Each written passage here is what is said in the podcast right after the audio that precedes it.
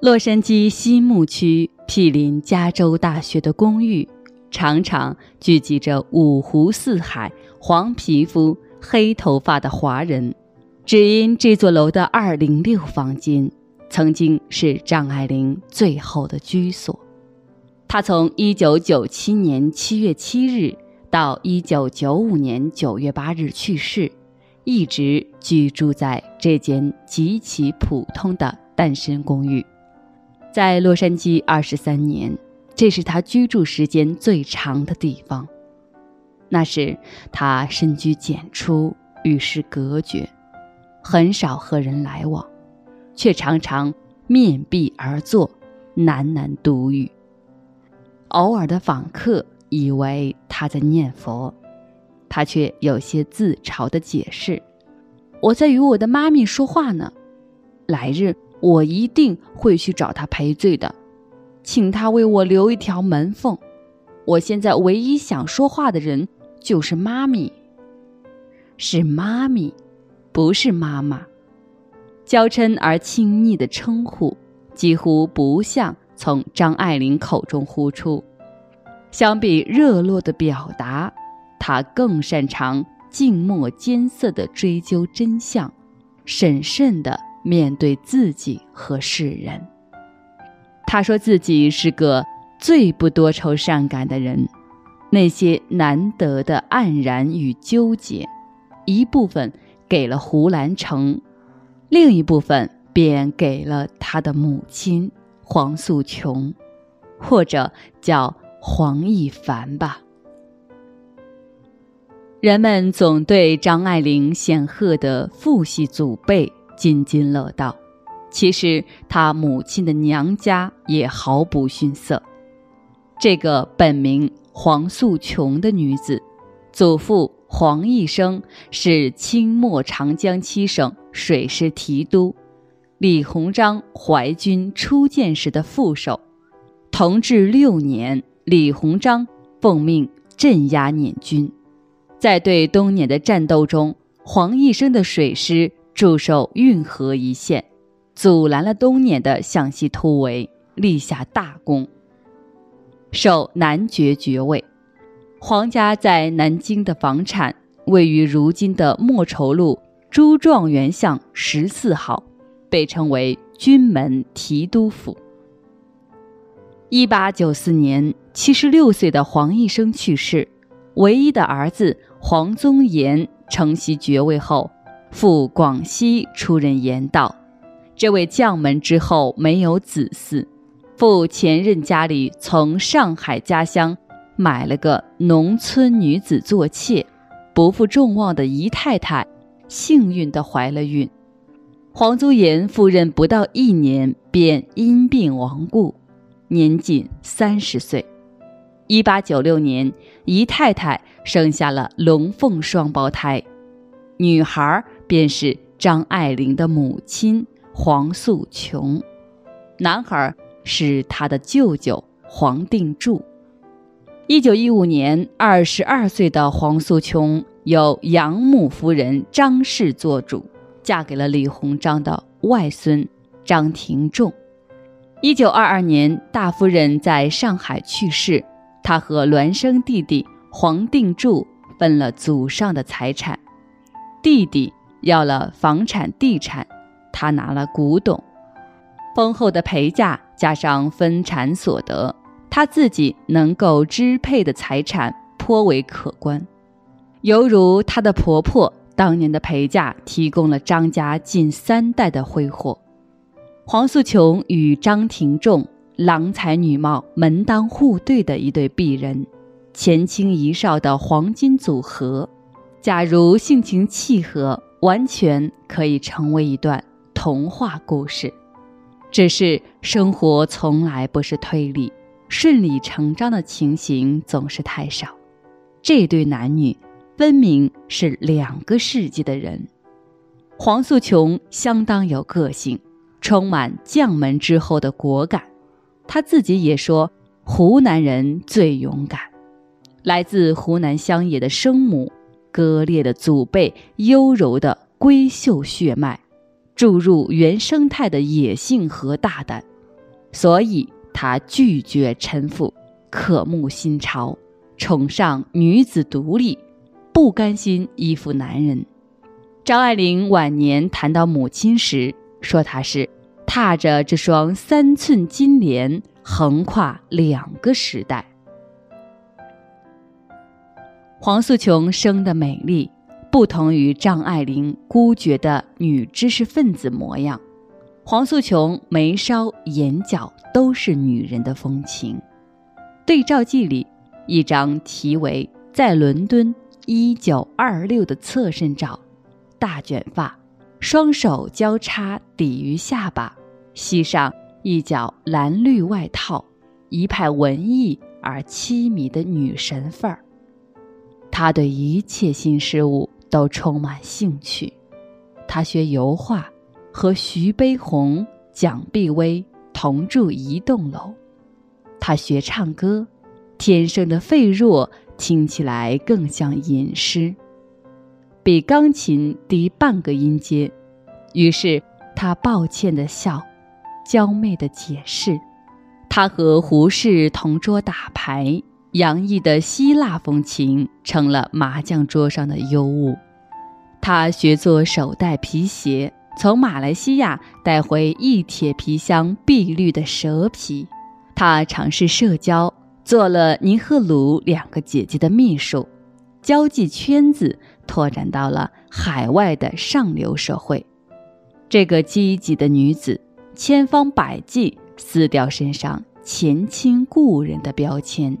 向往着肆意的自由和全新的生活，所以他抛夫别子，远赴欧洲，成为第一代出走的娜拉。登上远洋的轮船时，连名字都从浓墨重彩的黄素琼改成了清灵不俗的黄亦凡。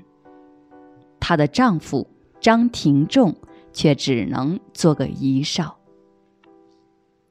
遗少也有自己的痛苦。年少守寡的母亲性子怪异，怕儿子与家族子弟们交往学坏了，便故意给他穿过时且绣满花的衣服、鞋帽，打扮的像个女孩子。因为缺少交流，他自幼腼腆自闭。张爱玲印象中的父亲是个神态沉郁的夫子，终日绕室引额，背诵如流，滔滔不绝，一气到底，末了托起长腔，一唱三叹，算是作结，然后沉默踱步，走了没两丈远，又起头吟诵另一篇，听不出那是古文。八股范文还是奏折，总之从不重复。纵然迥异，这对夫妻也并非天生的冤家。至少张廷仲一定是爱过黄亦凡的。黄亦凡第一次出国，张廷仲寄了一张小照，一首七绝：“才听金门金甲鸣，又闻塞上。”鼓噪声，书生自愧庸书城，两字平安报与庆。中国传统男人的那点情愫，仿佛只有古体诗才能抒发。如此温润的相思之情，一声书生一声卿，画眉深浅入时无的新婚时光。恍惚重现了，黄亦凡终究还是心动了，于是回国。张爱玲曾经借《小团圆》描写过两人间相处的细节。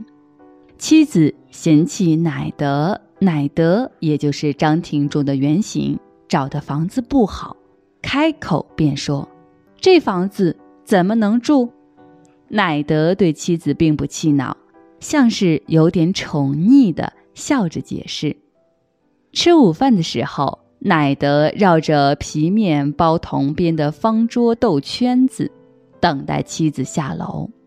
妻子总是难得开口，乃德渐渐的也自知无趣，终于第一个吃完了就走，有点心酸。在他们的感情中，女方一直占着主导。大多数人都认为张廷仲腼腆，我却总觉得更多是因为他的深爱，因为更爱，所以更隐忍。面对美丽、自由、生机勃勃的妻子，张廷仲这个含蓄内向的中国男人很迷惑，他不知怎样去爱她，他固执地用自己的方式表达。当黄一凡回到身边时，他想过改善两人的关系，可是碰壁之后就不再尝试。张廷仲不懂耐心解释两人的误会，也不愿尝试新的方式获得他的理解与认同，甚至为了提防他再度出走，他故意不支付生活费，期待陪嫁用尽后。他失去离开的资本，这个 loser 自己是醉生梦死的自由落体，却要妻子也保持同样的降落队形。这般垂死的紧抱，只能让黄一凡更想逃离。丈夫成了他生命中最希望剥离的不良资产。即便如此，黄一凡的回归依然为这个家庭带来了一抹亮色，以及回光返照的亲情。他们从石库门房子搬到一所花园洋房，有狗，有花，有童话树，家里陡然添了许多华美的新朋友。黄一凡和一个胖伯母并坐在钢琴凳上。模仿一出电影里的恋爱表演，年幼的张爱玲坐在地上看着，大笑着在狼皮褥子上滚来滚去。三十二岁的黄一凡穿着缀满淡珠色花球的飘逸洋装，美丽而优雅。一双儿女看着母亲唱歌弹琴，姐姐偶尔侧过头来看看弟弟。俏皮的笑一笑，眨眨眼睛，仿佛在说：“你看多好，妈妈回来了。”这一段生活是张爱玲童年最和美快乐的回忆。我们总以为孩子是成全婚姻的利器，却不知他们更是压垮婚姻的最后一根稻草。一对不搭调的夫妻。倘若仅在二人世界中共处，过着貌合神离、互不干涉的日子，矛盾倒未必多么激化。毕竟换个人搭伙也有风险，没有十足的把握，谁也不愿轻易打破现实的安稳。有孩子便不同，迥异的人生观和生活态度投射在子女教育中。南辕北辙，连喝什么牌子的奶粉、上哪所幼儿园都无法达成共识。细碎繁杂的矛盾，终究酿成不可调和的冲突。自己这辈子勉强凑合着也就罢了，还要复刻一个如此生厌的、死足了对方的小人儿，叫人如何心甘呢？黄一凡和张廷仲。在子女的教育问题上，开始了新一轮的博弈。黄玉凡受西方教育观念影响，认为学校的群体生活更健康多元，坚持把孩子送进学校接受新式教育。夫妻俩多次争吵。张爱玲十岁时，母亲主张把她送进学校，父亲一再大闹着补衣，最后。母亲像拐卖人口一般，硬把他送去皇氏小学四年级插班。他就读过的学校，无论是玛利亚女子学校、伦敦大学，都是费用昂贵的私立学校。他自己在留言中曾说：“中学毕业后跟着母亲过，我母亲提出了很公允的办法：如果要早早嫁人的话，那就不必读书了，用学费来装扮自己；要继续读书，就没有余钱兼顾到衣装上。可见黄一凡对待女儿大方向还是明智开通的，只是细节处的忽略和残忍，以及经济的窘境。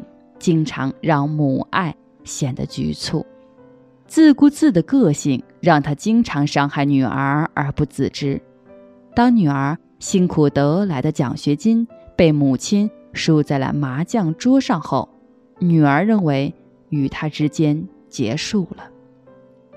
这对夫妻最终走到了离婚的地步。黄一凡请来了外国律师办手续时。丈夫饶时徘徊，犹豫不决，几次拿起笔来要签字，长叹一声，又把笔放回桌上。律师看见这番情形，心中不忍，问黄一凡是否改变心意。黄一凡说：“我的心意已经像一块木头。”张廷仲听了这话，明白无可挽回。无奈签字，离婚后，张廷仲搬到了他娘家人住的巷子里。或许想着还能遇到他，或许期待一起去嫖娼的大舅子黄定柱念着往日情分可以劝和。这个旧时男子用了这么种奇怪的方式表达眷恋，他内心极度痛苦。婚姻的打击太沉重，他的日子一直向下沉的午后的阳光。成功剥离了婚姻的不良资产，黄一凡旅行家一般行游欧亚非洲，每一次出行便卖去一箱古董，每卖去一箱古董，他都自责而哀伤。一个新女性。居然没有其他谋生能力，只能依靠祖产生活。她那么厌恶她的前夫张廷仲，却也像他一样坐吃山空。她那么迫切地改变自己，可一切她痛恨的事物却烙印在基因中，到死也不肯放过他。一九五七年八月，他病重，给女儿写信。说唯一的愿望就是见见女儿。敏感而天才的女儿那年三十七岁，或许是因为自己的窘迫，或许是因为母爱的稀薄，母爱于她更像是一件抽去了棉胎的棉袄，华丽而没有温度。她绝情的没有见母亲最后一面。只寄去了一百美元。大约一个月后，黄一凡客死伦敦。六十四岁的他走遍世界，背后却没有一个灯光融泻的家。说到底，他自己也是一个时代的 loser。得知母亲去世，张爱玲面壁而哭，大病一场。直到两个月后，才有勇气整理母亲的衣物。母亲为他留下了一箱古董，在艰辛的时候，一件小古董就卖了八百六十美元。直到有了女儿，我才明白，女儿不仅是妈妈的小棉袄，更是妈妈的小冤家。不必说“女不教，母之过”的古训。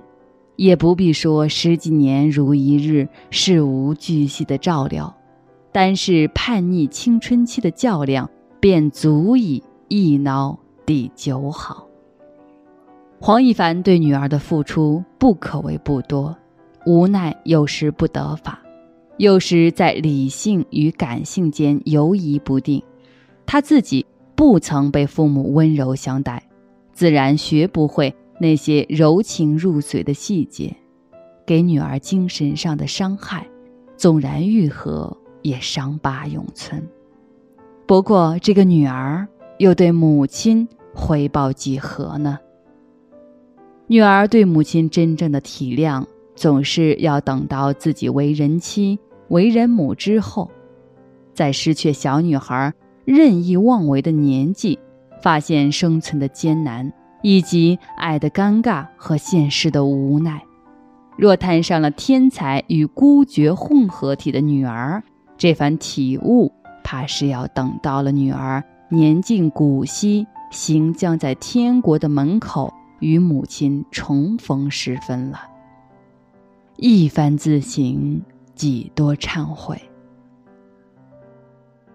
所以在公寓，张爱玲与久已去世的妈咪和解：“妈咪，请为我留一条门缝。”一九九五年九月八日，一个中秋节，张爱玲在洛杉矶。清冷的月光里，孤独离世。